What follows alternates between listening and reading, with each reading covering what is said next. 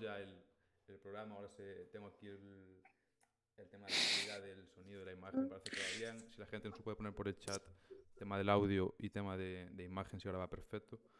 Y nada, un día más aquí, hoy, domingo 28 de marzo, eh, tercer programa del podcast Stocks and Beers. Hoy tenemos de invitado a Diego Puertas, Diego en Twitter, arroba Mr. Puertas.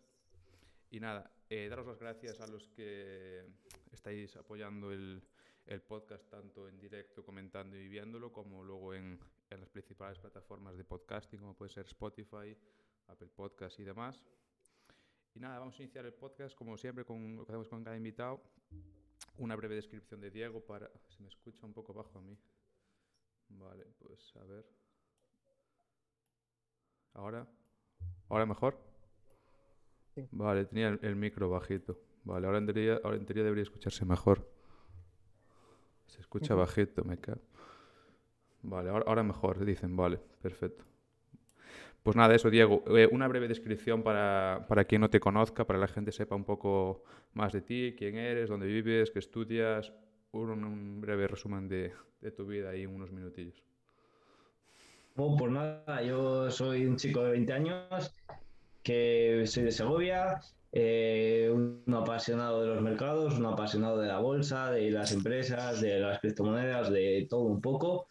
Eh, poco más, estudio la carrera de comercio, antiguo empresariales y poco más. Hago análisis, comparto análisis por Twitter, comparto cosas interesantes. Empecé a modo hobby y a modo hobby sigo, no, no es nada distinto. Les hacía para mí, pues empecé a compartirlos y, y pues ahí están, para quien les quiera leer. Vale, y poco eh, más.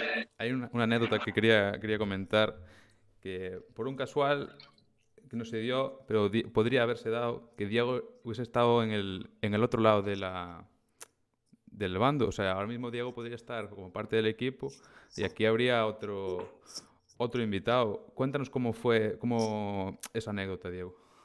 Ah, pues yo os conocí casi a la vez tanto a, Emilio de Secretos del Mercado como a vosotros por Instagram. Pues bichando, como me gustaba este mundo, pues empecé a bichar por Instagram a ver qué, gente había, sobre todo gente joven. Me gusta, soy sociable, ¿sabes? Me gusta conocer gente. Y nada, eh, os vi, me metí a vuestra página tal, y ponía ahí lo de, eh, pone, eh, ¿quieres formar parte del equipo o algo así, no? Sí, sí. Y nada, estuve por mandarlo, pero ah, recientemente fue en noviembre a últimos, que justo había empezado yo por Twitter, y dije, bueno, voy a probar por Twitter así a mi bola, y luego ya si eso ya les conoceré o ya les preguntaré o tal. Y nada, lo de Twitter hizo bola de nieve, y pues bueno, nos conocimos en otras circunstancias ya. Sí, los conocimos porque, o sea, yo no sabía que nos seguías, la verdad, porque antes sí que podía controlar un poco quién nos seguía y quién no, pero fue por un comentario de un post que nos pusiste es algo del estilo, sí, por Twitter aporto no sé qué tal, y cogí, entré y a partir de ahí te seguí y hasta hoy. Os hice un poco de spam, yo creo. Sí, sí, un poco sí. No, pero luego también eh, es que no sabías si eras tú o Emilio el que gastó una broma a uno de estos de quiero hacerme rico, ¿sabes? O sea, Sí, alguna, eh, alguna vez para vacil- hacerte rico. que- alguna vez vacilamos Cosas de esas, ¿sabes? A alguno de esos. E hice un meme y tal, y ahí ya empezamos a hablar algo más. Bueno, pues vamos con la primera parte. Vamos a tocarla yo y Santi, que es cómo llegaste al mundo de la inversión.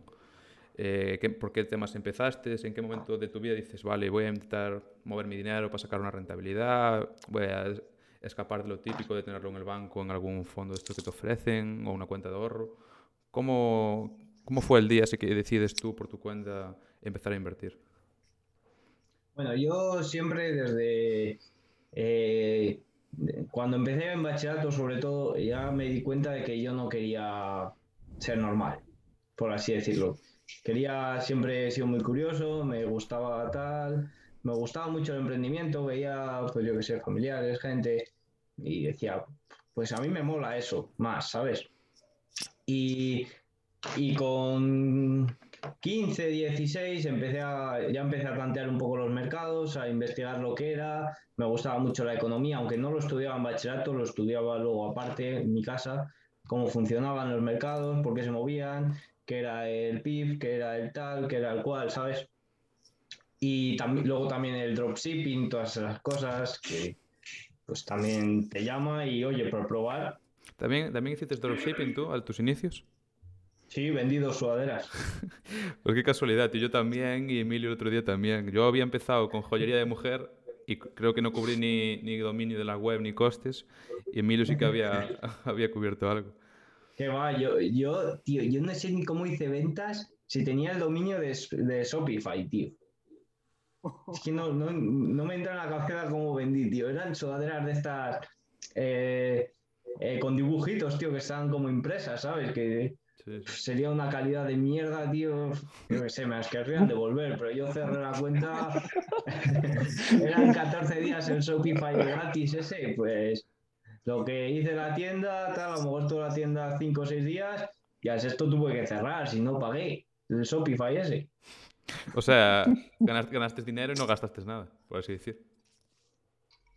A ver, es que las sudaderas estaban baratísimas, tío. Ganaría 2 euros sobre lo de AliExpress. Hostia. Bueno, ahora el primer tema que, que, nos comentabas, más que comentaste una vez en Twitter, que yo y Santi hemos, nos hemos iniciado también por ahí, el mundo del Forex. ¿Cómo, es el, cómo te iniciaste en esos inicios del Forex? ¿no? Porque antes de pasar al tema de, de renta variable en, acciones de empresas, eh, como, como, como, acabo de decir, empezaste por el Forex. Sí, es que al final el Forex es el mercado más accesible, por así decirlo. O por lo menos el que más vende humos tiene. Eso sí. Eh, no, pues yo lo típico, eh, no voy a decir nombres, pero de influencers que salen por redes, de cursos, pero han resultado ser un poco...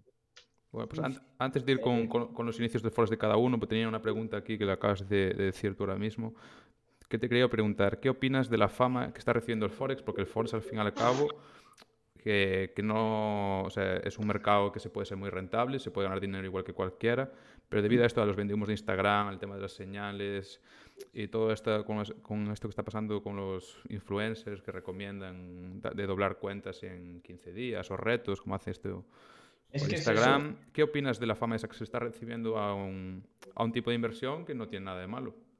No, es que el Forex es un mercado muy bonito y, y, totalmente compatible con la renta variable, porque si quieres cubrir divisas, si quieres tal, si quieres cual, son herramientas. Lo que, ¿Cuál es el problema? Que es el mercado, es lo que hemos dicho, es el mercado más accesible y ¿qué, ¿cuánto te cuesta abrir una cuenta en un broker de acciones? Que ojo, en De Giro y en Interactive es más sencillo, pero ¿cuánto te cuesta en, en uno de Forex de estos de afiliados? Yeah, Nada. Sí, sí. Aparte... Entras con un enlace, eh, se lleva la pasta del enlace, que ganan pasta así, sí, sí. y ya está. Claro, el broker le paga un CTA, se llaman, o algo así, por coste de traer clientes. Y también hay brokers estos que te, los primeros 50 euros te los doblan, o cosas de bonus para traer a la gente. Sí, bonos creo... de crédito, igual que el B365, pues igual. Pues yo creo que entre, entre, yo creo que entre esas cosas, más el tema que hemos comentado de influencers y señales y demás, dejan al Forest muy manchado y le hace que la gente le tenga tirria o que no lo pruebe, sí, solo por este mm. estilo de, de, prácticas. No sé, quería comentar, Santi, cómo, cómo se inició el en Forex, luego, luego comento yo anécdotas o cosas de, de, general. Santi, si quieres tú. Claro, ¿qué tal, Diego? Hoy te cambié el tinto por cerveza, pero por, porque el podcast lo, lo merecía. Eh, nada, yo antes de empezar con el Forex, te iba a preguntar una cosa, que era en tu descripción, eh, pones lo de trader inversor desde los 18 años. Antes de los 18, comentaste que en bachiller estuviste tonteando un poco con, con tema de inversiones. Eh, ¿Estuviste en cuentas demo o, o principio empezaste ya con cuenta real, dinero de verdad y, y a pegarse palos como todos?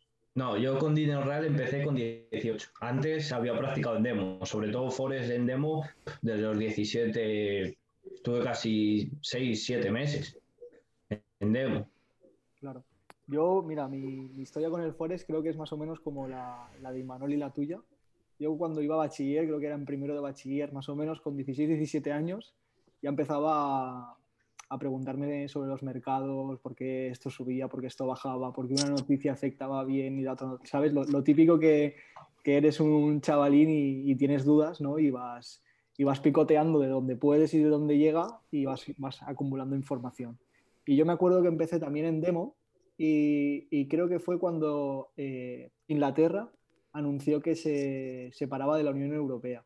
El primer, de los primeros anuncios que hizo, ¿sabes? Y creo que mi primera, mi primera operación demo fue con la Libra, Libra Euro, que me salió bien, pero yo no tenía ni idea ni de leer gráficos, ni de leer volumen, ni de... O sea, yo sabía que la vela verde era bueno y que la vela, verde, y que la vela roja era mala pero yo no sabía que si una mecha para arriba, una mecha para abajo, las medias, yo medias decía, mira, unas líneas.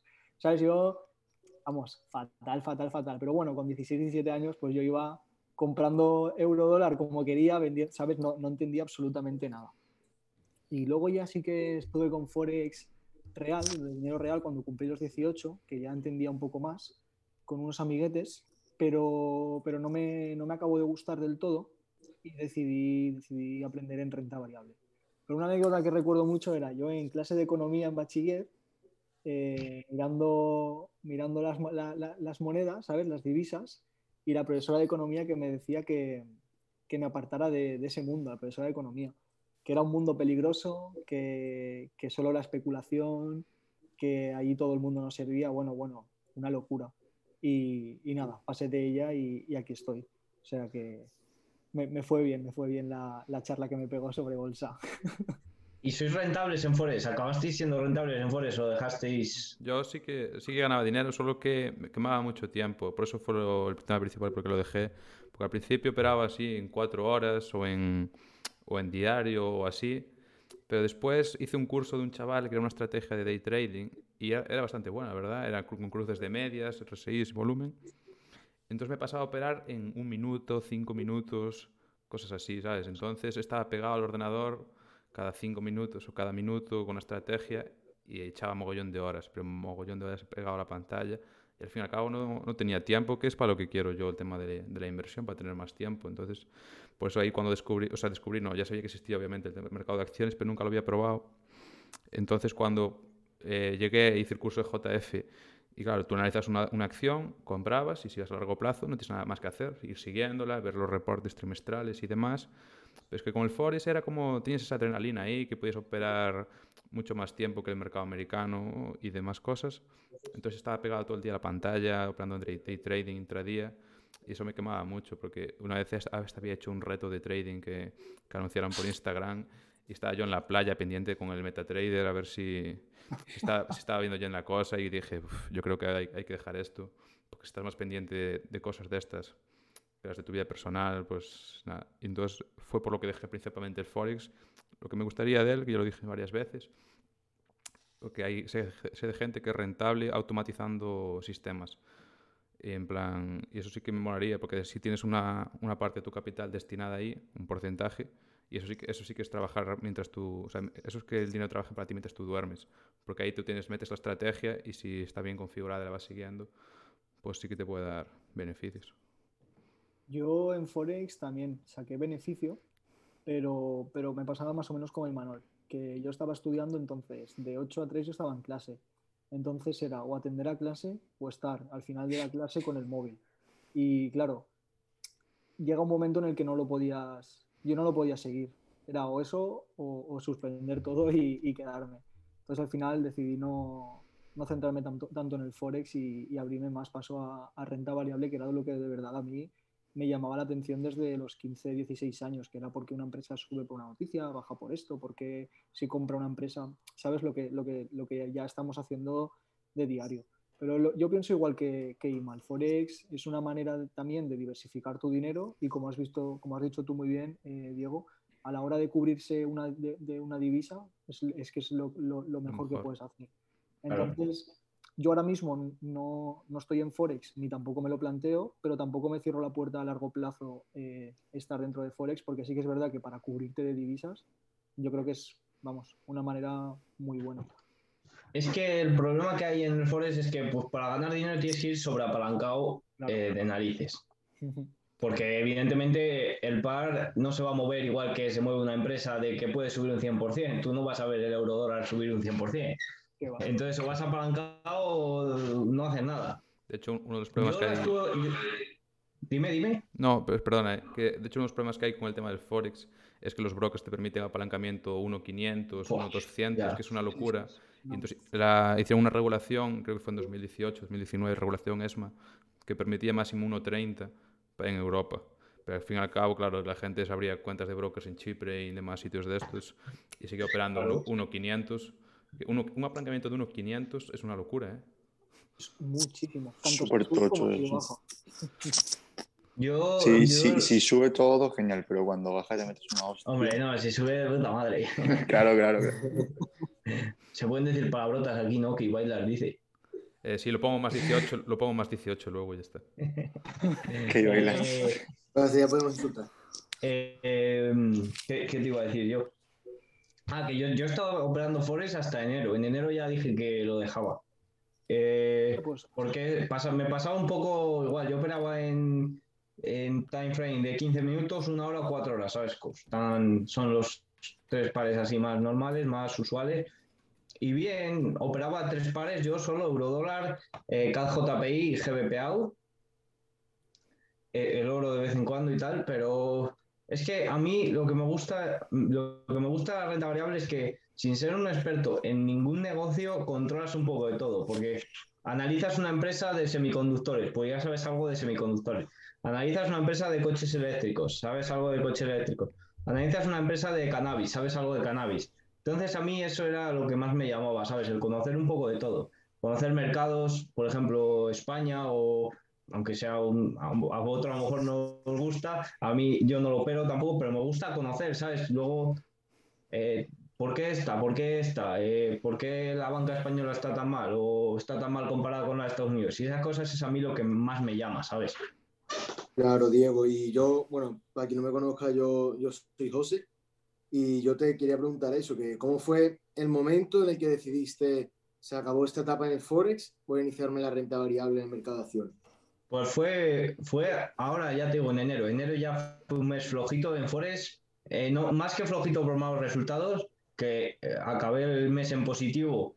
Yo creo que teniendo un porcentaje tan solo, lo subí hora, tan solo de un 30% de acierto de operaciones. O sea, una gestión de riesgo bastante buena. Pero ya vi que, que los análisis que hacía en Twitter empezaban a molar y a mí me molaba hacerlos, que es que es lo, es lo mejor. ¿sabes? O sea, a mí el hacer el análisis me encanta y decidí quitar el tiempo de ahí, metí ese capital a renta variable o a criptomonedas y, y decidí el tiempo que me gastaba en, en invertir, en operar en Forex, porque al final lo que dice Imanol, operar intradía casi lleva muchísimo tiempo, a investigar empresas, investigar proyectos de criptomonedas y tener un poco conocimiento más de todo, ¿sabes? Hacia un futuro también eh, laboral, cuando acabes la carrera, el máster, pues ya tienes eh, bastante conocimiento. Claro, porque tú hiciste alguna, alguna formación en bolsa, algún curso de manera independiente, ¿no? Alguno que colaban por ahí por canales de Telegram, de Forex o cosas de esas, o alguna masterclass que se colaba por ahí, he hecho. Pero luego tengo en internet hay muchísima información, manuales. Yo por internet he encontrado manuales de análisis fundamental, manuales de, manual de análisis técnico, algún libro. Y al final, de tanto operar, a mí se me conoce mucho por Twitter por ser eh, de análisis técnico, pero a mí los fundamentales también me gusta. Estoy entendiendo es cada vez más, porque obviamente controlo más de análisis técnico, pero al final eso se aprende en la gráfica en Forex, ¿sabes? Es- ahí Forex es mucho análisis técnico intradía, ¿sabes? Y, y ahí es donde lo manejas. ¿Y tienes algún libro, algún libro así favorito que te haya marcado mucho a la hora de operar en los mercados?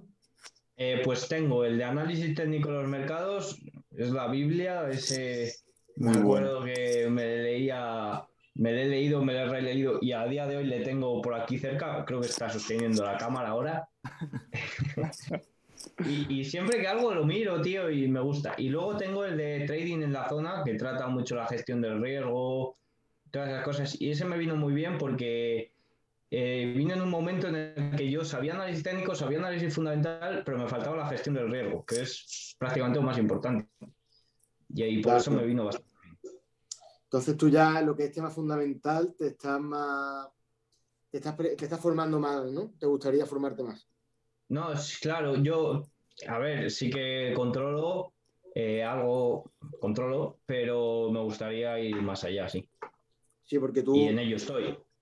a la hora de, de buscar empresas, tal, también te gusta, no buscas solo swing o trades, sino que también buscas que tenga buenos fundamentales y todo. Sí, o sea, yo hago swing trading, pero si una empresa sigue subiendo, pues pones un stop y hasta donde te lleve. Tampoco hay que cortar, ¿sabes? Por cortar. Claro. Sí, sí. Entonces, yo qué sé, eh, hago swing trading, pero si una empresa se tira subiendo por dos meses, pues dos meses que estoy con ella, ¿sabes? No, no me queman las empresas en la Sí, cartera, sí, ¿verdad? sí. Si va bien, para que soltarla, ¿no? No hay Lo que trato es de cortar las pérdidas, aunque vaya, digas que vas a largo plazo, a ver, eh, lo entiendo, ¿sabes? Que cae, acumulas más, pero yo si entro y cae un 5 o un 6, ya, ya estoy incómodo, la verdad. Ya casi prefiero soltarla y pillarla cuando, ¿sabes? Las entradas sí que me gusta que sean muy perfectas de entrar y que ya vaya positivo, ¿sabes? Me gusta entrar en- justo en ese momento. Claro, tío. Y luego Dejar correr esas ganancias y cortar pérdidas pronto. Claro, si a ti es que dejar correr años, pues la dejas correr años, pero ya tranquilos, ¿sabes? Sí, que lo tienes controlado al menos. Claro. Y mm, claro, porque es eso, tú la dejas correr y el stop lo vas ajustando, ¿no? ¿Tú lo, tú lo, lo subes o eres de los que cuando llega a cierta zona, si la rompe, si, si rompe esta base o esta media, tal, cierro? ¿Tú qué haces? Realmente, con- cuando va superando resistencias, voy subiéndole, siempre con cierto margen de si hay un Claro. shakeout. Eh, también eh, hay veces que en vez de eso, lo que hago es dejarla sin stop o pongo el stop justo en, justo en el punto de entrada, ¿sabes? Para ya salvar las comisiones, ni ganar ni perder. Pero Sí. me gusta tanto, tanto, tanto y sé que puede hacer tanto shakeout sin tocar, evidentemente, el punto de entrada cuando ya va rompiendo resistencias que digo, voy a aguantarla hasta que cambie fundamentales o cambie algo que no me gusta, ¿sabes? Pero siempre Claro. positivo, no sé si me entendéis lo que quiero Sí, decir. sí, Eh, sí. Siempre Le hago- vas dejando cierto margen por si esas fluctuaciones del mercado bastante agresivas en alguna ocasión, evitar que te salte. Le dejas cierto margen por si acaso y ya está. Claro, eso, eso lo he hecho pocas veces. Lo he hecho con, empresas como Sea Limited, cuando la tuve, Hmm. o como. bueno, creo que ninguna más. Normalmente, cuando va rompiendo resistencias, voy subiendo el stop y fuera. Y ya Ah, me pues bien. Me aseguro una parte. Claro. Al Y final, el dinero ahí está en el aire, ¿sabes? Cuando se Sí. hace realidad es cuando toca el stop. O, o cierras porque sí. O... Claro que realmente cuando estás invertido en una acción parece que no, pero ese di- dinero es tuyo. O sea, realmente es tuyo. Tienes que pro- proteger ese, ese di- dinero. Tampoco vas a poner un stop de un 40% porque es eso que hemos comentado, dejar correr ganancias y cortar pérdidas cuanto antes posible mejor. Y otra cosa que hago también, que no lo he dicho, es que eh, a veces vendo parcialmente, ¿sabes? A lo mejor una empresa Mm, se yo sube igual. rápido un 30% y dices, oye, saco una parte que ya es mía, ¿sabes? Y luego Claro. ya dejo al otro que haga lo que quiera, pero por lo menos un poco saco.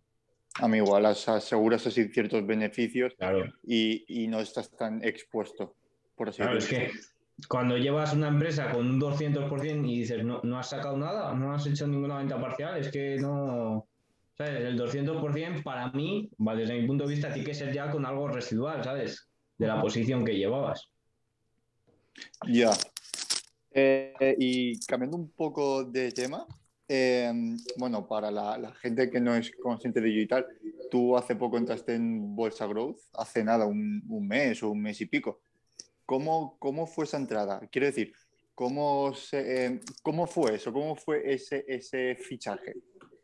Bueno, yo es que eh, un saludo a Sweet Bolsa desde aquí, que es muy probable que o nos esté viendo o lo vea luego. Eh, yo me, eh, me di a conocer gracias a él, la verdad. O sea, me habló para hacer un análisis, yo subí análisis, me habló para hacer un análisis en su blog, creo que por diciembre, a- creo que un 20 o de diciembre, una cosa así. Y ahí empecé a subir algún que otro análisis a su blog y pues de ahí surgió casi una amistad y pues de Y, le- ahí- y le- y les gu- gustaste, ¿no? Y, y dijeron, este para casa. más o menos. Porque creo yo que eh, era Sweet, Sweet Bolsa, ¿no? ¿Cuál? ¿Sweet Bolsa? No. Sí. el Sweet Bolsa. Eh, eh, Sweet Bolsa sigue conectándose en los directos que hacéis, ¿no? Los, los viernes por, por Twitter, ¿puede ser? Sí, yo creo que este viernes sí que estuvo. Cuando me fui estuvo, yo, ¿no? entró él. Entró él, claro, claro. Es que yo lo estaba, lo estaba viendo y, y creo recordar que vi su, su Sí, creo que habló. foto. Sí, habló, habló, habló. Por Creo eso que cuando lo has, dicho, lo has dicho, digo, claro que, claro que estuvo, si estuvo el viernes en lo de, en lo de Carlos. De hecho, de hecho no, no respondió a la historia cuando anunciamos que, que venía Diego y le dije que, que estaba invitado al podcast. Así que si nos estás viendo, pues le vuelvo a recordar que está invitado. Y si nos escucha, pues eso, que cuando Sí, quiera. me, lo, que- me lo ha dicho antes. Sí, sí. Ah, ¿Y estás con- contento? ¿Estás a, a- a- a gusto ahí o, o qué? Sí, sí, tenemos, tenemos muchas ideas y la verdad que estoy bastante contento. ¿Y tenéis algún proyecto cerca que se pueda contar? Claro, no, no algo que... Si estáis trabajando en algo ¿Hay algún avance que, que no interesante, claro. Que, que lo cuente su bolsa cuando venga. Vale, vale. Nos- buena re- re- Sí, sí. Nos buena guardamos, esa, nos guardamos Buena esa respuesta. entrevista, ¿eh? Nos guardamos esa entrevista. Y, y Ay, en no relación... más cerveza, hombre. No, yo te he dicho, yo te, yo te- yo te he dicho, Diego, he cambiado el tinto de tu tierra por la cerveza por el podcast. Yo al siguiente, a la siguiente entrevista saco el tinto de verdad. Hoy ya me la tengo que acabar. De hecho, de hecho Sweet es, es de aquí de Galicia también, si no me equivoco, de parte de, de Vigo. Sí. Sí, es, de, es paisano tuyo. Qué bueno. ¿Y tienes pensado sacar algún proyecto tú personal? O sea, ¿o tienes pensado trabajar algo relacionado con las finanzas o así? ¿O prefieres seguir aportando por Twitter, estar con Bolsa Growth o algo relacionado con tu carrera o así? Yo es que creo que en equipo se llega más lejos, tío. Exacto. La verdad, o sea, eh, no sé lo que va a deparar el futuro. De momento estoy muy contento, estoy trato de acabar la carrera, me quedan dos años, luego eh, pues tenía pensado sacarme el EFA, el máster o lo que sea y luego ya se verá. Poco a poco, yo voy día a día. Por Twitter comparto lo que me gusta y si gano seguidores por bien y si no, pues lo sigo haciendo, ¿sabes? Me da un poco igual. La que Al que, final es... que el crecimiento final que tienes hacer lo que te gusta. Cuando haces lo que te gusta, te olvidas un poco de todo. Ya ves. ¿Cómo llevas el EFA, Diego? ¿Has empezado ya o todavía no? Pues tengo los apuntes y me lo estoy estudiando. No te voy a decir que no. Bu- Este verano, este verano, cuando vacaciones de la universidad, le daré bien de caña. Yo estoy igual, tío, con cosas y otras, al final tampoco me puedo poner tanto como me gustaría, pero el objetivo es ese. Ya Ya que. Pues sí, sí que me lo quiero sacar yo, la verdad. ya que has sacado el tema de Twitter y lo hemos comentado bastante a lo largo de la... Bueno, hay alguien que me tiene doble ahí, estoy escuchando doble, si alguien no tiene el directo puesto. Eh, nada, eso. eh, probablemente seas de las personas más, más queridas de Twitter en cuanto al tema de Bueno. finanzas. No, no, bueno, o sea, no es, no es broma, ¿eh? De hecho, o sea, cuando subimos el, el cartel de que venías tú y tú lo reposteaste, el alcance que tienes, más la gente que se puso a comentar y a seguirnos a raíz de ti y demás, y eso que habías comentado, creo que habías empezado en septiembre, en octubre, y tienes 7.000 7.000 En seguidores largos. noviembre, empecé en noviembre. Pues en- más, más mérito aún, en noviembre, 7.000 seguidores largos, estamos en, a finales de marzo. ¿Cómo, ¿Cómo empezó eso? O sea, ¿cómo dices, vale, voy a compartir por Twitter si alguien me ve bien y si no, no? ¿O cómo, cómo surgió lo de Eh, crear por Twitter? Sí, claro, o sea, yo estuve un mes casi subiendo análisis que los leía eh, algún amigo de aquí, del pueblo, y no entendía nada. Eh, eh, empecé, eh, es que además yo me llevo bien con Invierte Joven también, que está, colabora en, o sea, es de Bolsa Grow también, y, y eh, hice spam en, en un tweet suyo, que ya tendría cuatro mil y pico, y dije, voy a subir un análisis del sector del agua. Y ahí fueron mis primeros seguidores, mis primeros 10, 12 seguidores. sector del agua. Y a raíz de ahí fue ¿Cómo es bola de nieve. Mira, está por aquí uno eh, que, o sea, un chico se acaba de unir, Steven LPGC. Me imagino que será Steven, el, bueno, que comparte por Twitter contenido. O también otro, otro crack de Twitter. Steven, un crack. Hablando de esto del tema de Twitter, de la creación de contenido por ahí y demás, porque el, el episodio programa, o sea, el episodio pasado estuvo Bruno por aquí, Eh, se está creando una buena comunidad en cuanto a finanzas en, en Twitter. Sí, la verdad que sí. O sea, tú- Sobre todo eh, veo una zona muy sana. Luego hay, hay gresca como en todo, pero si te intentas eh, estar un poco al margen y eso, hay gente muy, muy interesante y una comunidad muy sana, a mi parecer. Eso era una pregunta que le comentaba a, a Bruno, que poca gente, porque en Twitter, probablemente junto con, con TikTok, sean las redes sociales más tóxicas que hay. O sea, tú eres una persona que comparte mucho contenido por Twitter, de hecho estarás activo casi todo, todo el día, pero al igual que Bruno, tampoco nunca te he visto meterte en comentarios negativos acerca de alguien o rajar de algún análisis o meterte en, me polémicas, ¿sabes?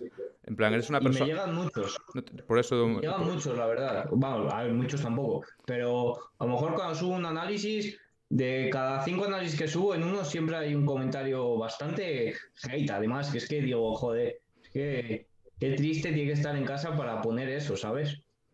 Exacto, Sí, es, que, pero- es- es que eso se valora. Pero contra ti o contra, el, con- o contra esa empresa a la que has hecho ese análisis y demás. O sea, contra No, ti o contra ser contra- análisis. suelen ser contra la persona, más que. Más que contra ese análisis tuyo. Sí, que no te dice que Cuando- mierda de análisis, cosas de esas. Sí, cua- cuando, me entrevistaron para el confidencial me llegó alguno que dices, joder, me llegaron dos solo, yo creo. Fueron mis primeros comentarios de hate. Pero envidia, tío, eso es que- envidia por, por lo que tú has yo no contesto, tío, es que paso. Pues por eso. Nosotros luego lo estábamos comentando esta mañana que hemos hecho un Zoom con, con los miembros de- del grupo de Telegram y comentábamos lo que estabais hablando de- del buen rollo que hay en, en Twitter, lo que tú dices, la zona sana de, de inversión de Twitter española, donde tenemos a referentes muy buenos, que yo te, te incluyo también, donde se aprende mucho, donde porque tú subes informes de continuo, Bruno sube, Yonki sube, eh, Carlos sube, o sea, Icaria sube, tenemos a mucha gente con un potencial muy bueno, ¿sabes? Y que si de verdad sabes enfocarte hacia el lado hacia el lado que no hay hate, que todo el mundo se apoya, que la gente, oye, tú no sabes hacer esto, yo sé hacerlo, tú me ayudas, yo te ayudo, ¿sabes? O sea, se ha creado ahí una comunidad muy buena donde el pequeño inversor, que yo creo que somos todos, podemos aprender y podemos estar al día de, cosas que a lo mejor sin tener es- esa red social no, no podríamos, yo, por ejemplo no podría saber todo lo que sé gracias a si no tuviese Twitter. Sí, es que es, es increíble, la verdad. O sea, está Steven, que tiene una trayectoria increíble, que comparte unos hilos de muchísimo valor. Dart Investor, eh, el Junkie de los mercados, eh, tanto Invierte Joven como Sweet Bolsa, que comparten Carlos Catedral, que comparte todo lo que sabe. O sea, aunque sea esté empezando, aunque, aunque estés empezando, aunque lleves mucho tiempo, compartes todo lo que sabes y, y la verdad es que Incluso, incluso yo estaba Es se, se lo, se lo comentaba Imanol, que por ejemplo cada uno de nosotros tenemos una estrategia de inversión, eh, toleramos el riesgo de cierta forma, igual a mí me gustan más las value y a otro más las growth, pero es que en Twitter como tienes un abanico tan grande, hay gente que solo es dividendos, o sea que si tú por ejemplo quisieras implementar en tu, en tu cartera una estrategia de dividendos, con tal de, coger esa gente buena que sabe de dividendos, que aporta toda su información, todos sus conocimientos, ¿sabes? Y, y altruistamente, porque ahí en Twitter la gente no se lleva absolutamente nada. O sea, tú, por ejemplo, lo haces, lo que has comentado, porque a ti te gusta, porque te gusta eh, hablar con la gente, que la gente te comente cómo ha ido este informe, eh, llegar a hablar con, por ejemplo, con Dart Investor, que te he visto alguna vez, ¿sabes? Eh, ese, ese estilo, yo, por ejemplo, imagínate, yo quisiera implementar una estrategia de dividendos. Pues yo siguiendo al varón de dividendos, ¿sabes? Y a más gente que, que, que, que, tiene la estrategia de dividendos, pues sabrías o podrías saber un poco más de esa estrategia que a lo mejor sin tener Twitter, vamos, ¿qué comprarías? Coca-Cola, ¿sabes? Y, y Claro, y ya que- está. Y yo lo que siento es que desde, porque yo en Twitter estaba antes, lo que pasa es que no estaba eh, de manera pública como ahora.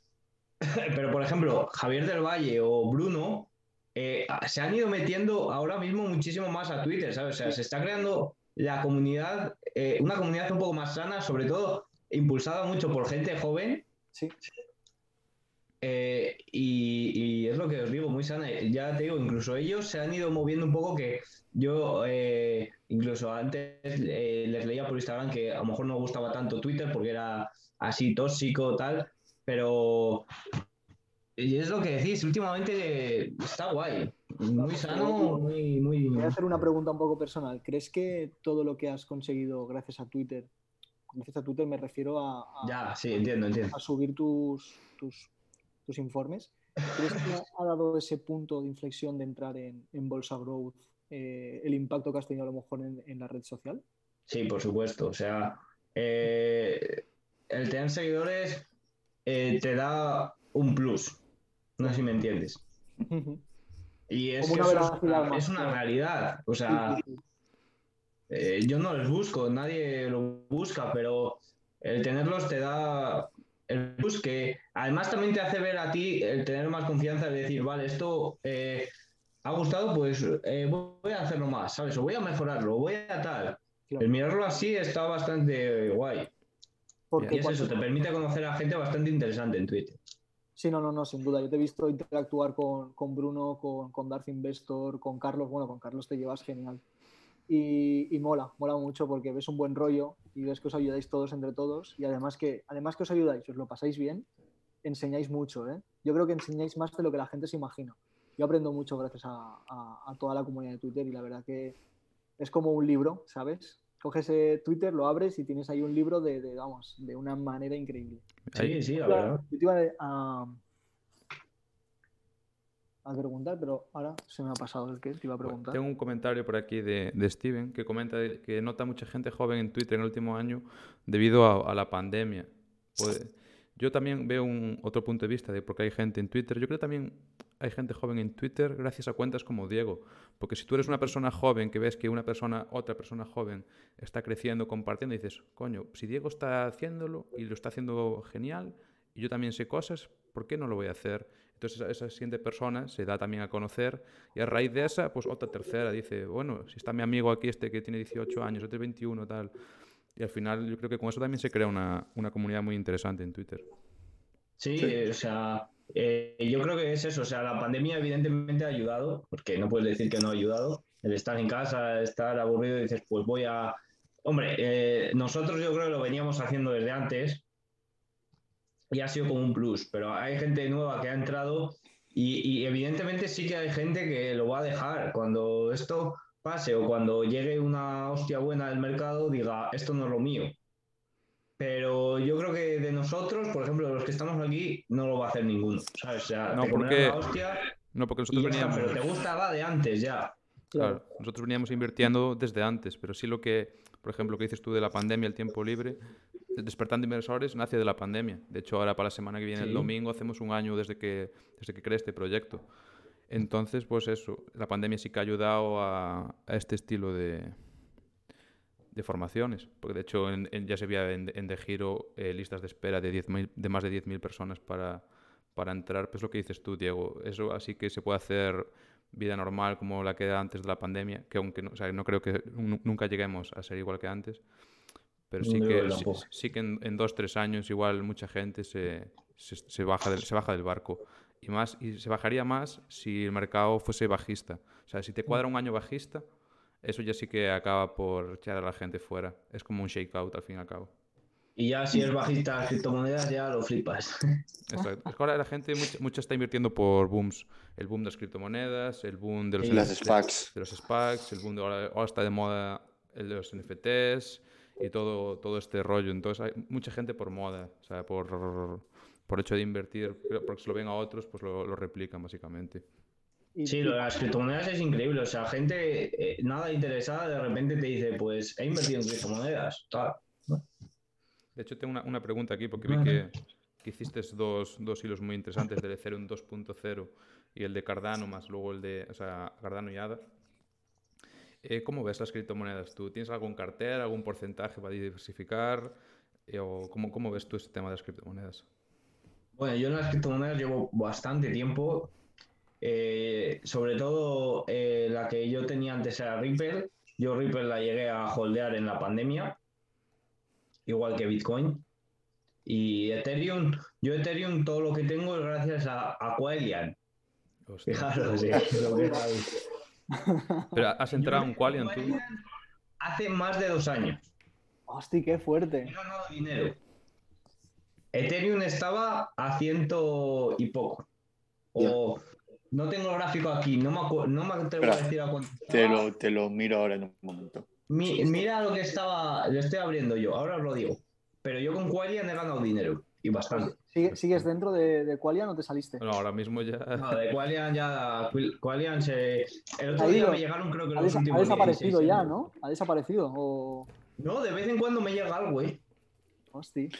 Me llega a Coinbase algo. El otro día me llegaron 16 euros, 16 Mira. dólares de, de Qualian, creo. Porque no... En el 2019 estaba, eso sí, a 100, 150, ciento y poco.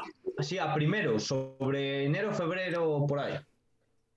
Sí, Ahí fue el inicio de Qualian, la verdad. Fui de los primeros... A mí a veces me llegan pagos en, en Bitcoin, pero de, de euros. Euro 50, euro 70. No sé si tengo la cartera liqueada en algún lado o si la puse vinculada a no sé qué.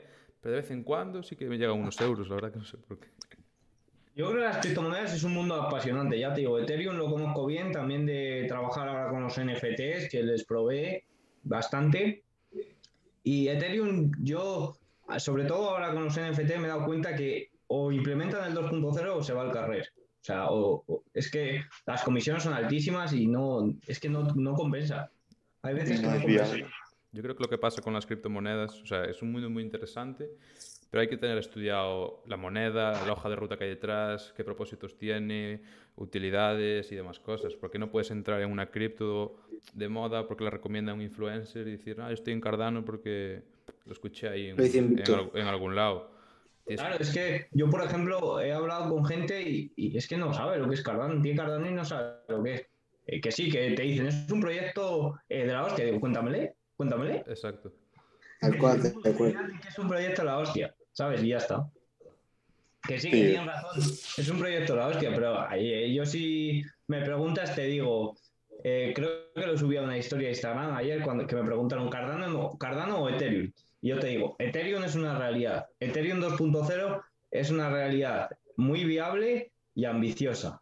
Y Cardano es una realidad, o sea, o sea, es un proyecto viable, o sea, un poquillo, en vez de muy viable, viable y muy ambicioso, porque eh, Cardano, eh, si, si llega a lograr todo lo- el proyecto que es, sería la, la hostia, la verdad.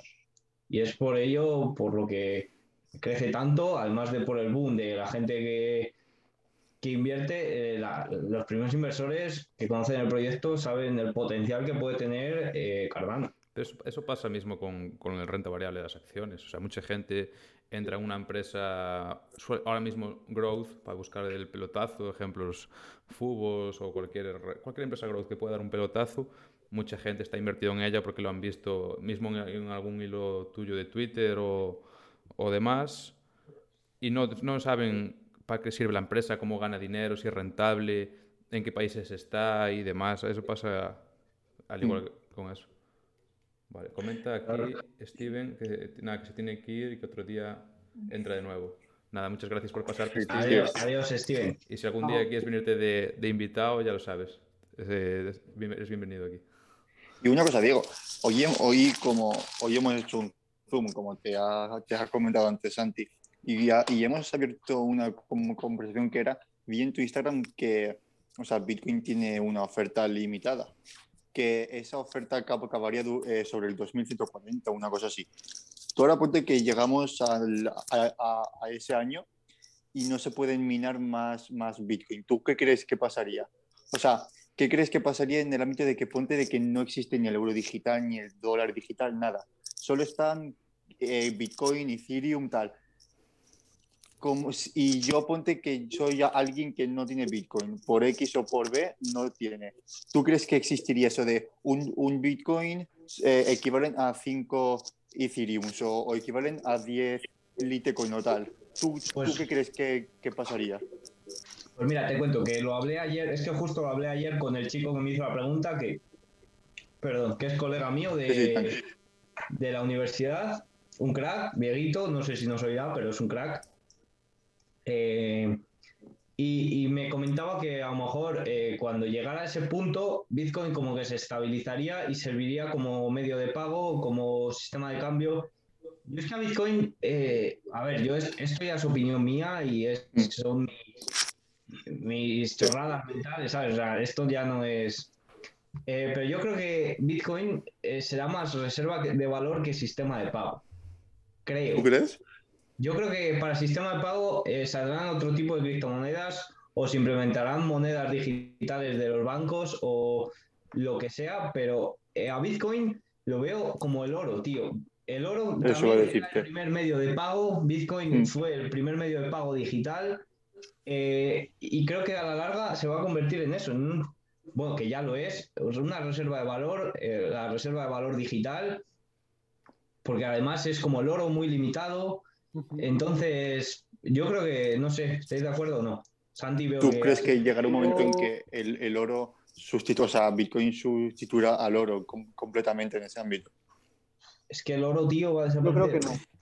Yo creo que esta mañana lo comentaba con Cristian en, en el directo y, y pienso más o menos igual que tú, Diego. Yo pienso que todas las monedas que han existido tiempo atrás han desaparecido, excepto el oro. El oro, la, la virtud que tiene el oro en comparación con el Bitcoin o comparado con él, es que es limitado y es como el Bitcoin. El Bitcoin hay tantos Bitcoins y en el momento en el que se, se minen todos los que hay o todos los que van a haber, ya no van a haber más, ya no va a haber nadie que vaya a minar. O sea, si hay 100, hay 100. En cambio, esa es la diferencia que le veo yo con el dinero. El dinero hay 100, pero mañana pueden haber 102, aunque esos 100 de antes pierdan valor.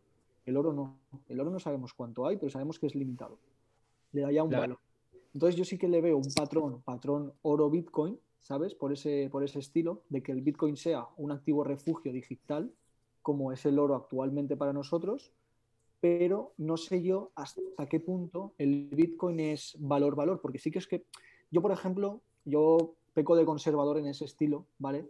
Y yo prefiero antes el oro que el Bitcoin, aunque, tú inviertas en Bitcoin hace un año en 3.000 y ahora está en 60.000, yo sinceramente prefiero invertirlo en oro, pero porque yo soy, yo mi, est- mi estilo es un poco más conservador, entonces yo creo más en el oro que en el Bitcoin. Pero luego sí que me doy cuenta de todas las políticas monetarias que, estamos, que están implementando. Tema de inflación, y claro, ves que, que criptomonedas como el Bitcoin, que son muy seguras, que siempre que las han intentado tumbar, han salido adelante y gracias a salir adelante han salido más reforzadas. ¿Sabes? A Bitcoin no lo han tumbado, yo creo. Nun- Nunca la han podido tumbar. Yo lo comentaba esta mañana. Me vi un, directo de, una página de, finanzas, una hora y media, donde estaban hablando, era una conversación, ¿vale? Un debate entre alguien que era partidario del Bitcoin y alguien que era partidario del oro. Y, nada, era un debate, ¿no? Donde ellos exponían sus ideas y, llegaban a una conclusión. Y el, chico que exponía la, la idea del Bitcoin lo comentaba que siempre que habían intentado tumbar al Bitcoin, eh, hackearlo, nunca habían podido y además, gracias a la defensa que había tenido el Bitcoin, había salido adelante, o sea, lo habían mejorado para posibles eh, ataques. O sea, que yo en un futuro más a largo plazo sí que veo el Bitcoin como el oro digital. Pero de ahí a que el Bitcoin sea, como tú bien decías, una manera de pago, yo creo que es más ahora, más ahora para hacer que nosotros, nosotros yo hablo ya más como gente joven y un poco gente adulta, se vaya adaptando a medios de pago digitales. Pero es lo que tenemos al fin y al cabo al día. Nosotros tenemos una aplicación del móvil, nos metemos en nuestra aplicación y tenemos X dinero digital. Yo me voy de cena y yo le hago un Bizum a tal persona. ¿Sabes? Al fin y al cabo, el dinero fiat o el dinero en, en físico ya no lo estamos tocando y si lo tocamos es mínimo. O sea, No, no, los billetes ya para los narcos y Claro. debajo de, de la baldosa. Bajo y el colchón, efectivamente. O sea, nosotros ya no tocamos ese dinero y, y nosotros estamos acostumbrados a dígitos, a tener en el móvil X dígitos, mover X dígitos a esta persona, que esta persona me pasa a mí, que yo compro aquí, que yo vendo ahí, ¿sabes? O sea, que yo sí que veo el Bitcoin como una manera de enseñanza dentro de lo que cabe a la gente de, oye, dentro de poco tiempo el dinero, el euro, y bueno, ya hemos visto que en China está el yen digital. Claro, yo eso es lo que veo más. ¿Sabes? Y por ejemplo, nosotros subimos un post hace unos dos meses, una cosa así, sobre el euro digital. En Francia ya han hecho pruebas en un millón de personas sobre euro digital. Eh, el Banco Central Europeo está haciendo encuestas a toda Europa sobre cómo implementar un euro digital. Y claro, todo eso tiene pros y contras. El contra que es lo que tiene la, la criptomoneda. La criptomoneda tú tienes X criptomonedas y nadie sabe que tienes esa criptomoneda. El euro, el euro, el euro digital, ellos saben dónde estás, qué has consumido, qué no has consumido, a qué hora, qué día, Claro. ¿sabes? Pero, pero, por ejemplo, también eso eh, eh, lo saben y, por ejemplo, Cardano, eh, dentro de su proyecto, uno de sus objetivos es combinar eh, privacidad y regulación, ¿sabes?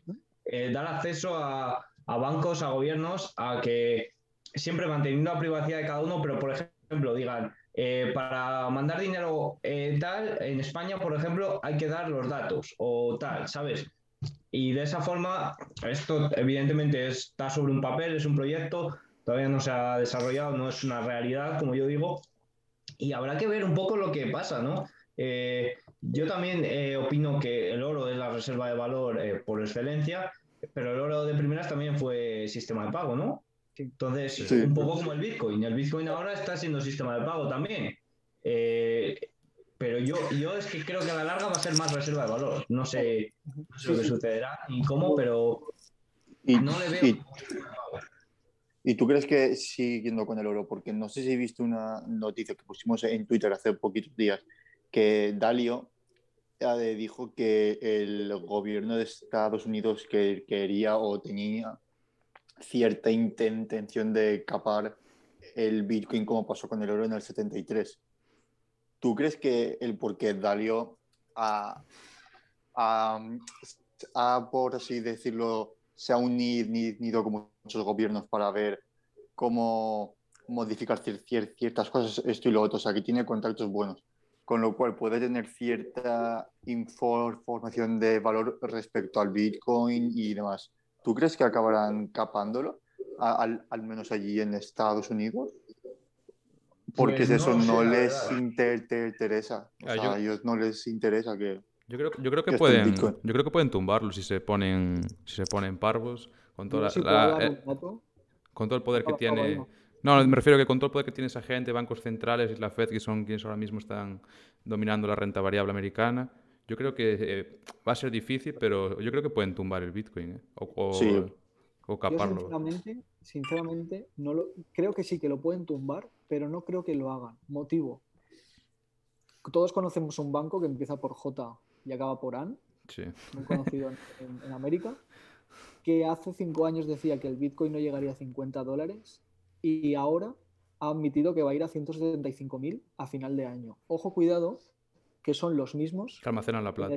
la plata, que Sí. almacenan la plata Sí. y que además Van emiten los contratos de futuro de plata. O sea, ellos suben y bajan el precio como quieren. Yo pienso, más gente también lo piensa, que van a estar comprando Bitcoin. O sea, yo creo que el banco es tan listo que ellos no se quieren perder el, el trozo de pastel, como explicaba esta mañana. Ellos quieren su trozo de pastel y si pueden estar antes, mejor que mejor. Y están viendo que hay gente que ya está picoteando del pastel. Ahí estoy de acuerdo contigo. ¿eh? Yo creo que van a hacer lo mismo con la plata, porque la plata la, mani- Totalmente. la manipularon durante un mogollón de años y es son los que más tienen. eh, La mayor reserva de plata la tiene JP Morgan y Claro. yo creo que con el Bitcoin pueden hacer algo parecido. No me extrañaría nada en un futuro ver que ellos son los que hacen los contratos de Bitcoin. O sea, es- esto, es, ya- Sí. esto, ya es, esto es divagar. Es muy difícil, pero Muy difícil y es divagar, pero no me no, extrañaría ya esto estamos divagando prácticamente. No, no, Sí, claro, pero- claro, Sí, estamos pero- divagando desde hace tiempo, pero no me extrañaría nada que, que si- que si ellos están afirmando que va a tener ese precio es porque ellos ya están empezando a tener posiciones dentro. claro, lo están manipu- bueno, manipulando. Claro. No manipulando, yo creo que Que es están dentro. avi- avisando, ¿sabes? Avisando como, ojo, cuidado, que está esta forma de pago y como dice Diego y como pensamos todos, este activo valor, que la gente ya no se centra tanto en el oro y la plata como hacía a lo mejor 20 o 30 años. ¿Qué va, qué va, qué va? La mentalidad ha cambiado. Hay inversores jóvenes, hay inversores mayores, como podemos tener a Ray Dalio, que, que también están mirando qué está pasando en el mundo de las criptomonedas. sí. Y hay mil contratos como Ethereum, Ethereum 2, Cardano. O sea, es que el mundo ha cambiado de una manera que las inversiones siguen. Pero aún así yo no estoy contigo. Sí, sí. Diego, Diego, di. No, que lo que quería decir, Ethereum Cardano y los proyectos que quedan aún por salir. Ah, es que sí. Claro, claro. eh, te sale un proyecto ahora, crean ahora un proyecto que les estarán creando y a lo mejor sale a la luz en 2025 y puede ser la, la, rehostia, Ah, ¿sabes? Claro, sí, sí, sí, sin duda. Que esto evoluciona Sí. a una velocidad de vértigo. Pero yo sí que creo que para usar Bitcoin o Ethereum u otra, u, u otra criptomoneda como medio de pago como tal, aún quedan una de años, pero yo lo veo así Bueno, porque, Tesla- por- porque ya, pero ya, pero quiero decir, cosas puntuales sí, pero de, de forma diaria, día a día, Pues porque tú, tú puedes crear un euro digital o un yen digital, pero, pero sí, sigue siendo un euro, sigue siendo un yen.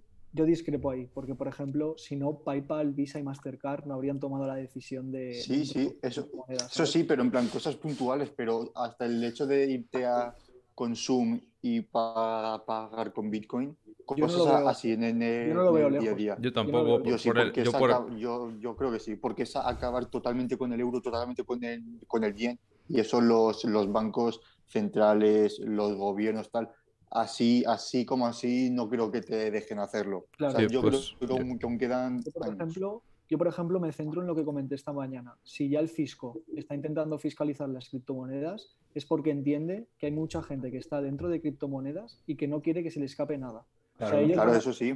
ellos van a querer tener también su, su trozo de pastel como... Sí, Eso lo que te- lo Sí, eso, sí, una, una cosa, claro, eso sí, una cosa es prepararte ya antes de que pase. Eso es como cuando entramos a una empresa antes de que se se- se- Yo creo, que la, se- yo creo que la frase... Pero eso no quiere no decir que vaya a pasar en, en un año o en dos. Yo creo Claro. que harán fal- falta mínimo como 50 Sin años. duda, Yo creo que sin sí. duda.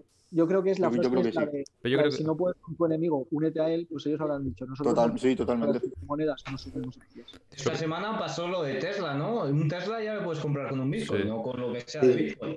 Y hace, sí, sí, y hace sí. bien poquito el tema de Mastercard de, con los comercios para poder pagar con Bitcoin, también Mm. pasó con Y Visa. Uber, Y Visa Uber también entró hace poco. Luego PayPal, que tiene ya un 5% de su caja en, en Bitcoin, Tesla un 8%. Yo creo que sí que será... Yo estoy de acuerdo con Santi. Square verdad. también tiene Es- es- algo. Square, sí, Square Sí. también, también tiene. Yo creo Sí, que las, pero sí que. las criptomonedas han llegado para quedarse y yo mientras pueda aprovechar la ola la aprovecharé. No sé si va a llegar a 100.000, a un millón o a 300.000, pero bueno, estoy dentro del barco y que me lleve a donde... No, claro, eso- Claro, yo lo eso que sí. veo un poco, lo que veo un poco en el mundo de inversión también porque es lo que decimos que muchos inversores de criptomonedas eh, no tienen la mentalidad de ser eh, inversores de criptomonedas o incluso ni inversores, ¿sabes? Que son eh, alguien que nunca se ha interesado y dice tengo Bitcoin, ha caído un 5%, eso no es nada para Bitcoin, Claro. no es nada. Bitcoin puede caer a 30.000 y seguir en tendencia alcista. Y ya estaría. Pero Sí, pero para, para que se dé esos me- medios de pago como PayPal, Visa y tal, que tú puedas comprar un, algo con Bitcoin y, y tal, yo creo que primero tiene que el precio del Bitcoin que se está, estabilice un poco, porque no todo el mundo puede tener un Bitcoin por que, este- está ahora 50 y pico mil, ¿no? Sí, Claro, sí. es que, Es que eso- tiene, tiene que haber algo que se, estabilice o algo para que todo el mundo pueda llegar a ten- tener mínimo un, un Bitcoin o 0,02 o lo que sea, Claro. algo. Ethan se refiere si a, ¿no? a comprar una barra de pan un día que el día siguiente te valga cuatro veces más o menos. Claro, vale, vale. Sí, Claro, porque yo, yo como voy a pagarte un café con Bitcoin, ya sea Visa, Mastercard, PayPal, eso, Pero como si no- si no- cero, si no- cero, si no cero. tengo Bitcoin. Yo eso es a lo que No voy sé, a yo que- creo que tiene que haber algo, no sé. Yo a lo que voy a- con eso es que a Bitcoin eh, se estabilizará algo, pero eh, yo lo veo más como reserva de valor, igual que el oro en 2019 estaba a 1200 y ahora está a 1800 o no sé a cuánto está. Sí, Eh, algo así. 760. o- A o menos. 1700, lo tengo aquí, sí. Eh, lo veo así, ¿sabes? No, Yo veo- no, yo veo- veo, no, yo veo una- no veo, no veo ir a comprar el pan con un Bitcoin dentro de Claro. 50 años, la verdad. Claro, yo tampoco, Pero yo... con un Ethereum 2.0 o con un No, Cardano. pero yo lo que sí que veo es la parte que dice Diego de reserva de valor y luego pagar temas puntuales, una casa, una finca, una parcela, un, un Tesla Pues o demás no lo con, veo lógico. con Bitcoin. ¿Por qué? Porque Bitcoin se hizo más que nada, si, si no me, me estoy equivocando, para tener esa descentralización con re- respecto a las monedas fiat, los gobiernos y tal. ¿De qué te vale hacer Bitcoin solo como, como si eso fuese oro? Que yo Sí. como, como re- reserva val- valor y ya está. ¿De, qué- No, de- cosa- qué te vale todo lo, lo que he hecho hasta ahora solo para eso? Sí, pero Claro. yo No pienso que No una... si, si, si me equivoco. ¿eh? Perdón, que te he cortado. Eh, No, no, yo, lo que pienso es que una cosa es, o sea, te quiero decir, antes también se pagaba con oros y con metales preciosos Sí. en la Edad Media o cuando fuera. Entonces, una cosa es eh, la idea que tenía al principio y otra cosa es eh, cómo ha evolucionado todo, ¿sabes? O sea, a, a día de hoy no vas y compras eh, un pan con, con, un trozo- con un lingote de oro, ¿sabes? O con un medio lingote o lo que sea, ¿sabes? o con un metal precioso. Entonces, al final evoluciona y yo es lo que veo que Bitcoin va a evolucionar al final a ser reserva de valor, eh, la primera criptomoneda, eh, que- ha sido la fachada del blockchain, eh, a través de, gracias a él salió Ethereum, gracias a él ha salido todo y es como lo veo, la verdad, no creo que evolucionará eso. Incluso yo creo que gracias a, a Bitcoin y a, y a la espalda de blockchain están saliendo las monedas digitales, el euro, el dólar y el, y el yen, ¿sabes? O sea que, como tú comentas. Bueno, ahora Y en muchos hos- hospitales igual se usa el, el tema del blockchain y demás. Porque quieras o no es un mundo bastante grande donde tú puedes guardar documentos, to- todo, todos los que quieras. Sí, sí, sí, sin duda. No, sí, o sea, la red de Ethereum alberga una de aplicaciones descentralizadas increíble, inmenso. Eso es. Incluso tú has Inmenso, trabajado con, eso, ¿no? con ello, ¿no, Diego? Has trabajado con, con la red de, de Ethereum, comentaste, ¿puede ser? Claro, por ejemplo, los NFTs de la red de Ethereum. Claro. Eh, hay mil cosas. Te lo pongo los NFTs porque es ahora lo más nuevo y. Sí. Pero ya te digo, llevan muchísimo tiempo. Fíjate, los CryptoKitties estos, los gatos, sí, Ujú. tumbaron en 2017, ¿fue acaso? sí, Sí, ¿no? Por ahí. Unas comisiones de 300 dólares. sí. creo. De hecho, no sé si Incluso- no si Sí, sí, Ima, Ima. No, me refiero a esto lo que dice, lo que dice Diego. ¿Viste Santi? O Santi más dicen mejor, te digo, porque Carles, de- del equipo de JF, el juego este que jugaba de, de comprar gato. Lo- los Apex, los, creo, Axis, creo los, que a- era. los Axis o estos, o algo así, ¿no? Que eso también va Sí, con la red de Ethereum. sí. Y de hecho iba a venderlos porque el- no, no le daban la rentabilidad acorde al Ethereum. O sea, es decir, el Ethereum podía subir un 10 y los Axis no, no tiraban tanto. Y de hecho no los vendió por tema de comisiones que le cobraban.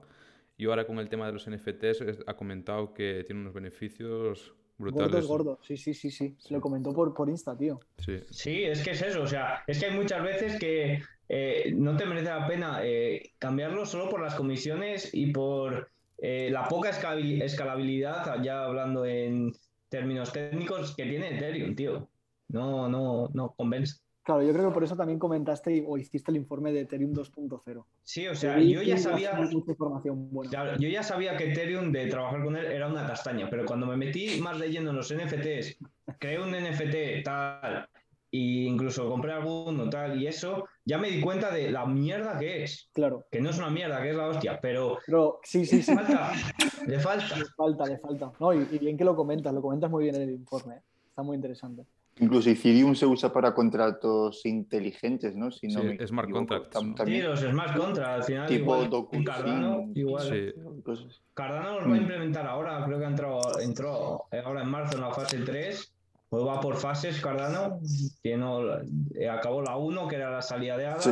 la 2 que era pues dar visibilidad, eh, que la gente comprara ADA, ¿sabes? Y todo eso, y, y ahora va a empezar con los smart contracts y a ver cómo va. Claro, yo, yo, yo eso quería ir porque, quiero decir, antes, cuando hemos ha- ha- ha- hablado del Bitcoin y demás, yo sí que veo uso a las cri- criptomonedas en este ámbito o, lo- o los, o los smart contracts, esto, lo otro. Pero lo que es el hecho de moneda de cambio como tal, ahí no contéis conmigo. O sea, quiero decir, ahí no estoy. No, pero saldrán cosas, tío, saldrán cosas. No, sí, eso Y- sí, en y no plan, los tipo smart bancos- contracts y eso, eso sí. O el euro digital, el cosas para que empiecen a hacer eso, sí, pero lo que Claro. es usar un Bitcoin o un Ethereum para comprar arroz o, o- No, un flan, no, no creo. no. Igual Bueno. para una barra de pan puede ser. Un Tesla, pan, tío, sí, com- sí. cómprate un Tesla. A lo mejor el Tesla luego también se hace reserva de valor, eh, cuidado, que Eh, ojo, ojo, eh, te que- puedes ir por que- cualquier lado. Yo, yo estuve leyendo que la gente que Ya estamos delirando de más. Sí, sí, la gente que compre Tesla con Bitcoin, ese Bitcoin se irá a una reserva de Bitcoins. O sea, me refiero, ese Bitcoin no lo van a cambiar por dinero y que va a entrar a. Claro, la sí, va a no, va, no lo va a cambiar por cash, va a seguir quedando en, en. Bitcoin para la empresa. Y ha habido una controversia bastante grande con eso. ¿Por qué? Porque os acordáis cuando más compró 700 millones de Bitcoin o, de- no sé, o no sé qué hizo. Bastante. Y luego justamente hace poco fue cuando anunció que el Tesla te lo puedes comprar con un Bitcoin. Sí. Ha habido controversia con eso porque dice, claro, lo he hecho antes para que él así compra tantos bitcoins y la gente, porque el mercado sabemos que se mueve por e- euforia por Claro, miedo, él, él lo la sube y gente ahora. de que, claro, eso es la gente de que Claro. puedes comprar un coche por- con, con bitcoin que hace, o pues pillo bit- bitcoin que hace, sube y además le sube esa cotización. Pero Sabes- el Bitcoin que tampoco lo quiero ha tanto, Elon Musk. O sea, No, cuando, eso- cuando anunció eso tampoco ha subido tanto, yo creo, ¿no? Uf, No, no lo sé, al revés. so- so- solo leí A- que sí aún- que había cierta contro- yo creo que controversia cuando con él por eso, cuando pero lo no sé. estaba en 33. Fue cuando estaba en, haciendo la bandera de 29.000, 30.000, eso. Ahí, ahí. Sí, eso es, sí, ahí, eso ah, bueno, algo. Si compró ahí, sí. Si compró ahí, Sí, sí. sí. Pero es que no, no recuerdo yo. Pero Sí, sí, Tesla ya estaba, Tesla ya estaba haciendo la caja esa que ha roto abajo. Tesla ya No, no, estaba no. en los 800, 900, ¿no? Sí. No, no sé, pero leí eso, que había esa controversia como que dice, bueno, pues compro Bitcoin, luego a- anuncio que puedo comprar un Tesla o, o tal con Bitcoin, eso la gente quiere comprar, me hará subir el precio. ¿Sabes lo, lo que quiero decir? Más allá de, de modernizarme, entre comillas, para comprar Bitcoin, esto, lo otro, sino también con esa intención de luego subir el Bitcoin y todo eso. No, no sé cómo quedó al final, pero, pero Pero ahí está. tampoco, o sea, cuando fue lo de la compra de Bitcoin, o sea, tú lo pones en perspectiva y solo es un 8% de la caja neta que tiene Tesla. O sea, sí que uno con, eran 1,15 billones o un billón y pico. Sí, eso es, Sí, sí sí, 1,5. Sí que parece la hostia, pero a ver, Es un 2 Es- o un 5%. Claro, es que es eso. Es Es, un eso ocho- lo que pasa. es un Por 8% ejemplo, de la caja, ¿sabes? Que es un pelín más que, que PayPal. Sí. Claro, es que hay que verlo con perspectiva, porque hay gente que dice, por ejemplo, ahora con, con Katy Wood, dice, ¡guau! Ha metido tanto dinero. Claro, pero ponlo en perspectiva, que a lo mejor no es Claro. nada comparado con lo que tienen otras cosas. Claro, Claro. claro. Ha comprado tanto de esta castaña, sí, pero es que a lo mejor esa castaña ha comprado tanto como si metes tú un euro, ¿sabes? El euro que vas a meter a la tragaperras le metes ahí, ¿sabes? Eso se, Palantir. comentaba, eso se comentaba por Twitter esta mañana, justo. Justo se comentaba eso. Es que- que, es que lo he leído por Twitter yo, Sí, eso, sí, esta sí, sí, mañana, no, y- yo también lo he leído. Tiene toda la razón. ¿sabes? La No, gente sí, se es la verdad. cabeza diciendo, pero ¿por qué no para de comprar Telado? ¿Por qué no compra eh, Palantir? Ya, pero es que fija, es lo que tú dices, fíjate qué porcentaje de la cartera le supone a ella Palantir o, o Telado. Claro. No le supone nada. Bueno, ¿sabes? Telado es, es, es de las más posiciones más tochas Sí, ya sí, casi. sí, no, no, vamos, Te- Telado yo creo que no Estará- a nadie. sin opciones. Telada que Telado está- y Pa- Palantir. Es que claro, la cosa Son, es que son las dos.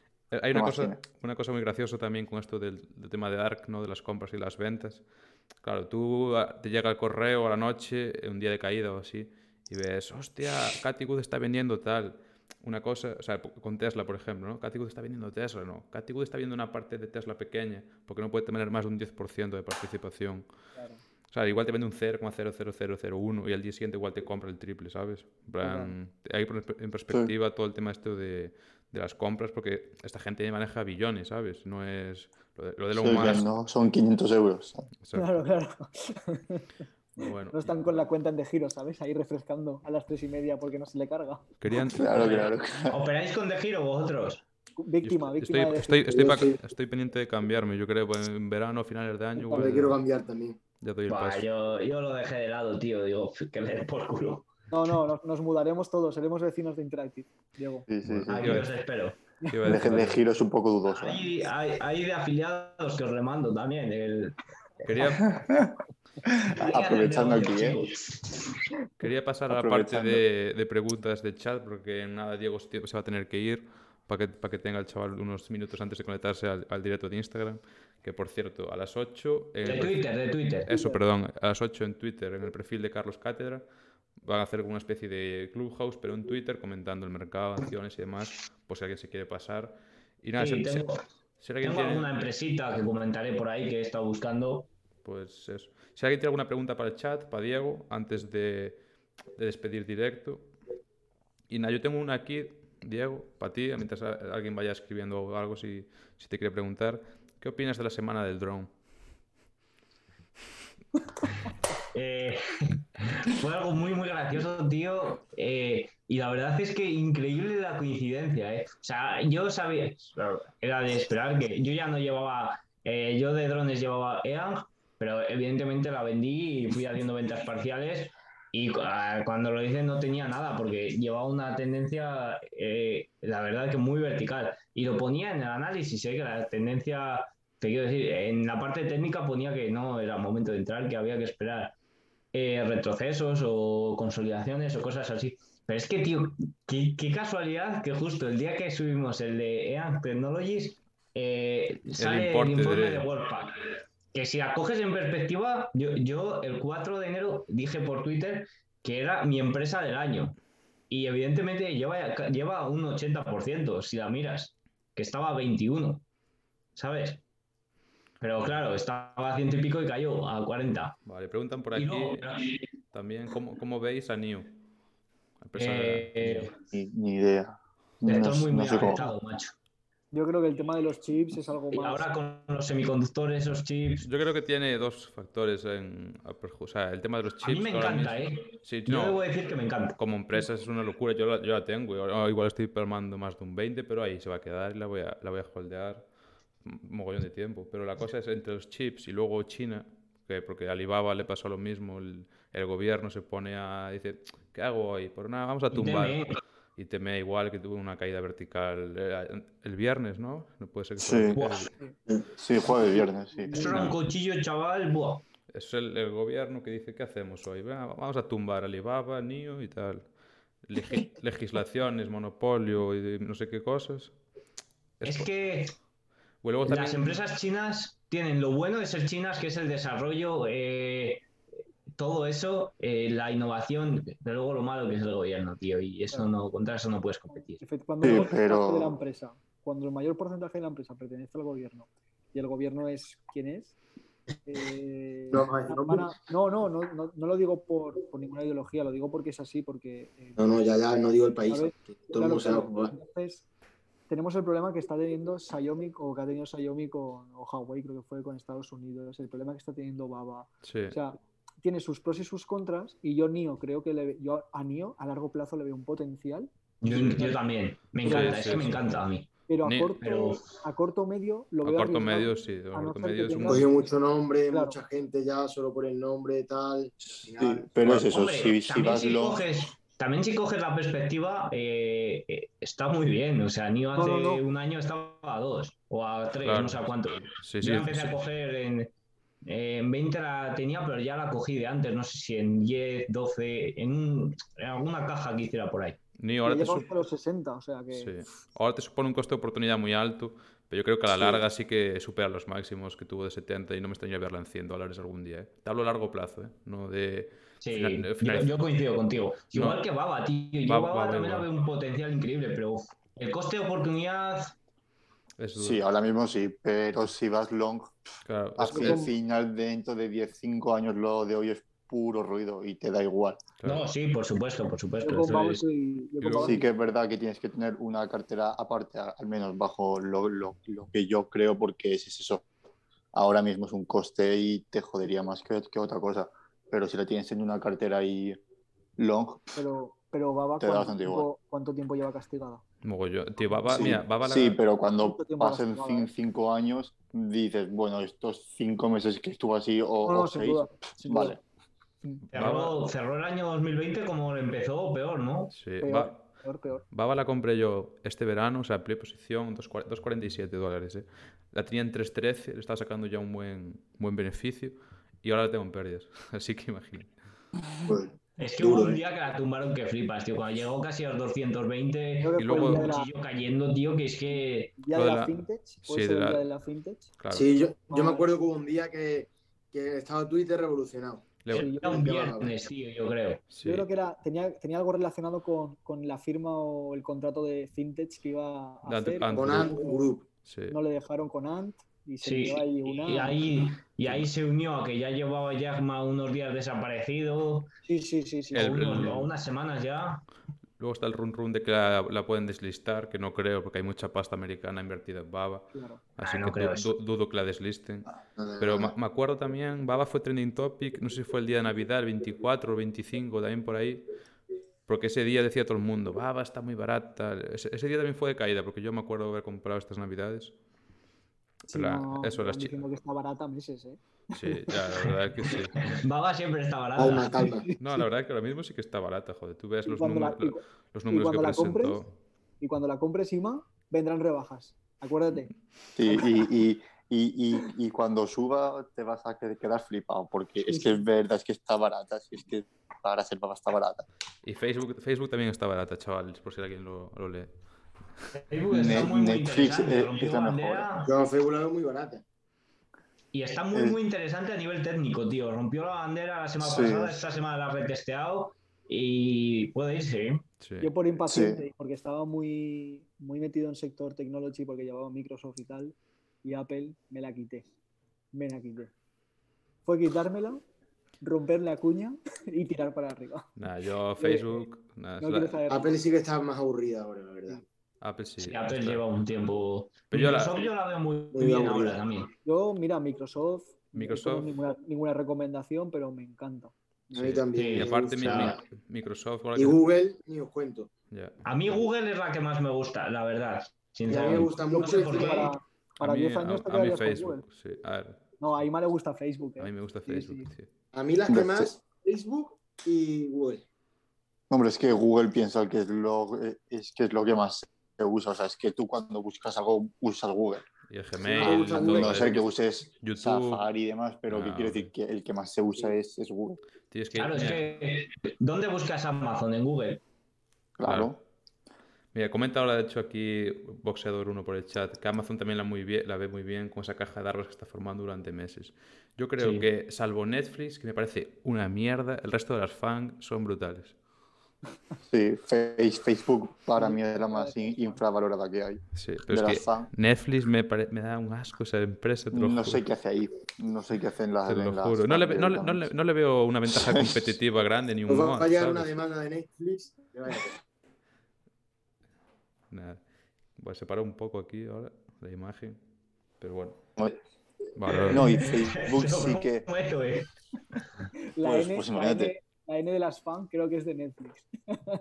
Sí, sí, Es que ni, ni me había parado a totalmente. pensar, tío. Yo digo, la N es una coletilla que han puesto ahí alguien y fuera. Facebook, Amazon, Apple, Netflix y. Yo siempre trataba No, y todas Facebook eso, Netflix, Facebook ¿sabes? eso. Claro. No, pues sí, Netflix y no sé qué hace ahí porque está o Amazon Prime, HBO, en plan que tienen más, más Ro- com- Roku. com- competencia. Roku. Pero tú, tú a un Fubo. Facebook, a un Google, competencia poca. Que sí que está Baidu, cosas así, pero, pero que vamos a ver.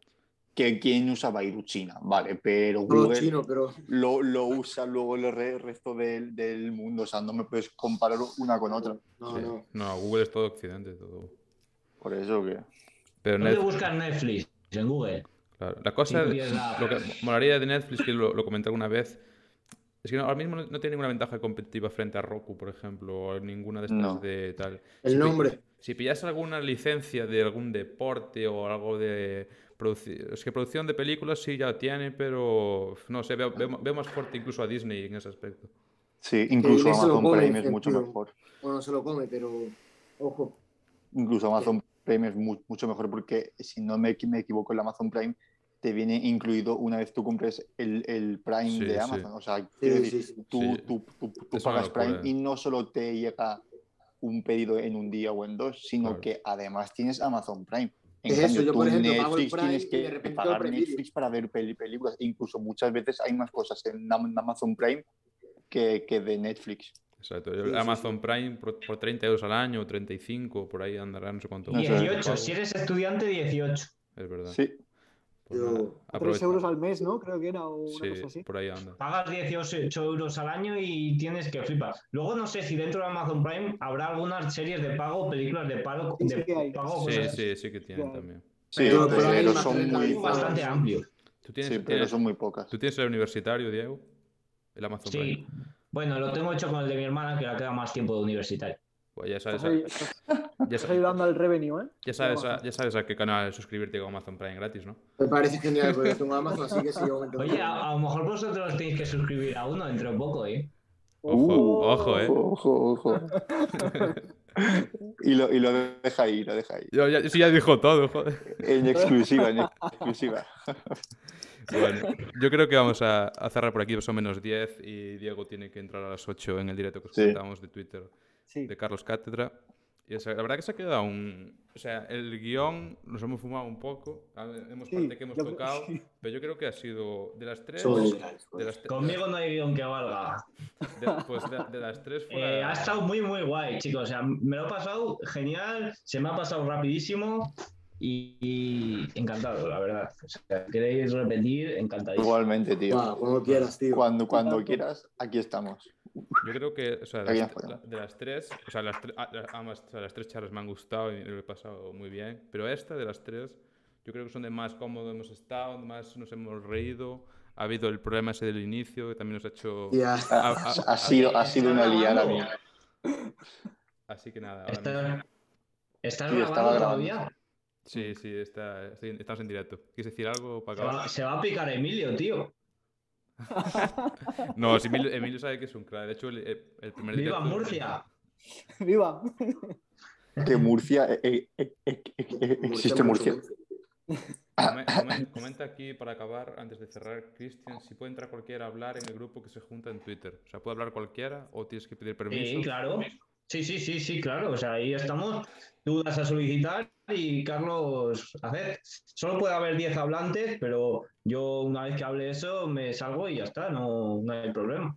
Y, todo, ¿sabes? O sea, Carlos puede ir sacando, metiendo y, y, ya está. Y Carlos acepta a todo el mundo, bueno, igual que si estoy yo, ¿eh? que puede hablar cualquiera por ahí. Y es, es a lo que te digo, que es una oportunidad bastante grande para gente con potencial que a lo mejor tiene menos seguidores darse a conocer muchísimo, ¿sabes? Porque al final, que hablemos Carlos o yo, pues al final ya tenemos una audiencia eh, bastante amplia que comparten, retuitean y llegamos muchísimo más. Pero hay gente muy buena con pocos seguidores que puede ser una ventana bastante interesante. Qué bueno. Yo ahí, o sea, el otro día, el viernes ha estado Santi, yo no, no me he podido pasar por ninguna. Te diría que hoy iría, pero es que no puedo porque tengo que coger un autobús también a las 8. No, yo, no puedo. Yo no puedo Entonces, cualquier, cualquier día que estéis me paso y, y cualquier cosa que tengamos la, la, comentamos. El viernes no hablé porque estaba de oyente, era la segunda vez que estaba. Me lo pasé muy bien. Yo, por ejemplo, estaba con el móvil, estaba haciendo la cena y lo tenía de fondo, ¿sabes? Como tipo, tipo podcast y la verdad que muy, yo ya las puedo hacer también, o sea, yo a lo mejor algún día me puedo poner a hacerlas. Es que antes solo las podía hacer, vamos, así de que conozca yo eh, catedral, ¿sabes? Porque es una función nueva que solo sale a algunos, algunos perfiles. usuarios, perfiles. Pero a mí este domingo, hoy además, eh, ya me ha llegado que las puedo hacer también, o sea que... Perfecto, perfecto. Y, nos metemos ahí. Claro. Pues nada, yo creo que, que ha quedado un, un episodio muy bueno Pronto lo tendréis subido en las principales plataformas como pueden ser Spotify, Apple Podcasts, Google y iBooks. Y nada, Diego, la verdad que un, placer. Ha sido una hora y una hora y media casi muy entretenida. Y nada, si quieres hacer algún mensaje antes de, despedirte, saludar a tu madre o quien quieras, aquí es tu momento. Eh, nada, que un placer estar con vosotros, un, un buen rollo increíble, la verdad. Y, poco más, no tengo nada más que decir. Un saludo a quien me esté escuchando y, gracias por escuchar. Nos. Pues nos vemos, chicos, el jueves. La hora está aún por confirmar. Con un seguidor que controla el tema de inversión inmobiliaria, real estate y, demás. Así que bueno, eso, nos vemos el jueves. La hora os la pondré por, por Instagram y por Twitter. Y nada, chicos, ya os voy, voy despidiendo. Interesante, tío. Yo tengo aquí, tengo aquí un manual de eso también, a ver si me pongo en verano.